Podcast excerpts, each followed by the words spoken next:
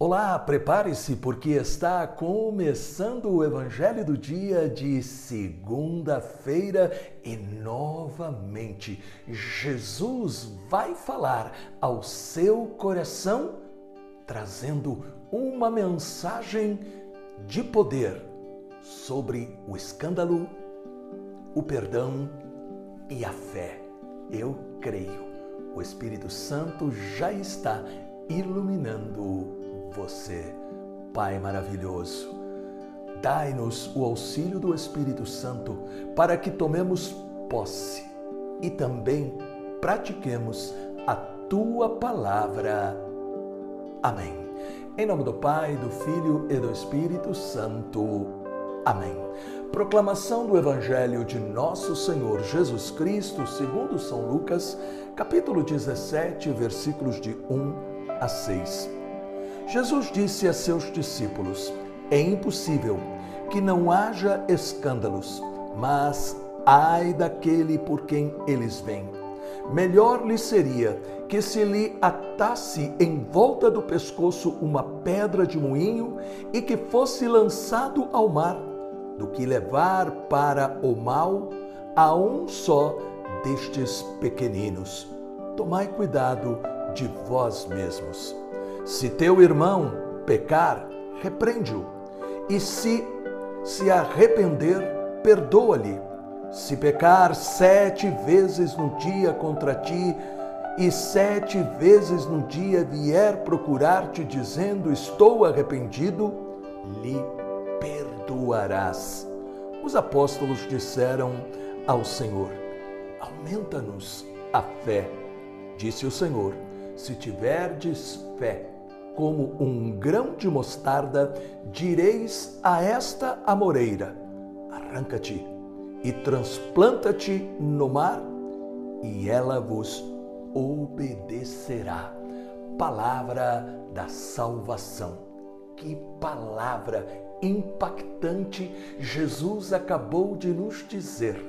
Evangelho curto, mas ao mesmo tempo, três pontos importantíssimos. Primeiro, o cuidado que nós temos que ter com os escândalos. Ele diz que eles sempre existirão, mas ai de quem os provocar. Portanto, nós temos que estar atentos ao modo como nós falamos e agimos. Nós temos que pedir a grande graça de podermos, através da nossa palavra e da nossa atitude, ser instrumento para acolher e nunca afastar. E é por isso que Jesus dá o segundo tema, que é justamente o tema do perdão. Muitas vezes, diante daquelas pessoas que erram ou estão no caminho que leva para a perdição, a tentação é apontar o dedo, acusar, colocar justamente as pessoas numa situação onde elas se sintam como que rejeitadas por Deus. Nós temos que realmente reconhecer Jesus não veio para aqueles que são sãos, mas Jesus veio para aqueles que são doentes. E quando nós encontramos a Jesus Cristo, nós temos que entender que Jesus nos cura para que nós possamos curar os outros. E como é que Jesus nos cura? Através do perdão. Ele nos aceita como nós somos ele odeia o pecado, mas ele ama o pecador e quer restaurá-lo. Quando nós olhamos os evangelhos, nós vemos o modo como Jesus tratou os pecadores. Nunca apontou o dedo, nunca deu sentimento de culpa, nunca os humilhou. Pelo contrário, ele chamava a atenção principalmente daqueles que se julgavam ser bons, religiosos, seguidores realmente dos mandamentos de Deus. Mas Jesus sempre procurou justamente olhar para os pecadores e ajudá-los a reencontrar o caminho. Ele não alisava, mas também não afastava. Ele ajudava o pecador a seguir o caminho de Deus e a encontrar a verdadeira paz. O terceiro tema que Jesus apresenta é o tema da fé. Isto significa o quê? Que Jesus está nos ensinando novamente algo que nós demoramos para entender. A fé não tem tamanho. Por isso Jesus, ele é muito claro ao dizer para nós que se nós tivermos a fé de um grão de mostarda, a menor de todas as sementes, nós vamos poder realmente receber os milagres, porque os milagres não vão acontecer simplesmente por causa de nós, mas Deus vai agir pelo sim que nós damos.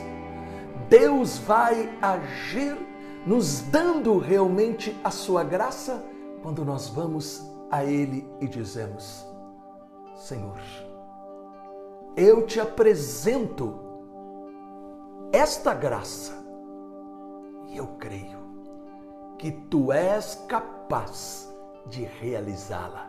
Esta é justamente a fé daquele que reconhece que é Deus que realiza os milagres e toma posse destes milagres pela fé, porque a fé é o sim que nós damos para Deus. Peçamos ao Deus Todo-Poderoso esta grande graça de jamais escandalizar a ninguém. A grande graça de saber perdoar e exercitar sempre com confiança a nossa fé. Deus maravilhoso, que sempre nos perdoas, que sempre nos acolhes. Todos os dias, ilumina-nos com o Espírito Santo, cerca-nos com os teus anjos, para que sempre, em tudo, nós sejamos testemunhos da tua glória e do teu poder. Amém. Em nome do Pai, do Filho e do Espírito Santo. Amém. Se esta palavra ajudou você, deixe um comentário e também compartilhe com os seus amigos e familiares. Deus te abençoe, os anjos te protejam e salve Maria! Evangelho do Dia, com Padre Alberto Gambarini.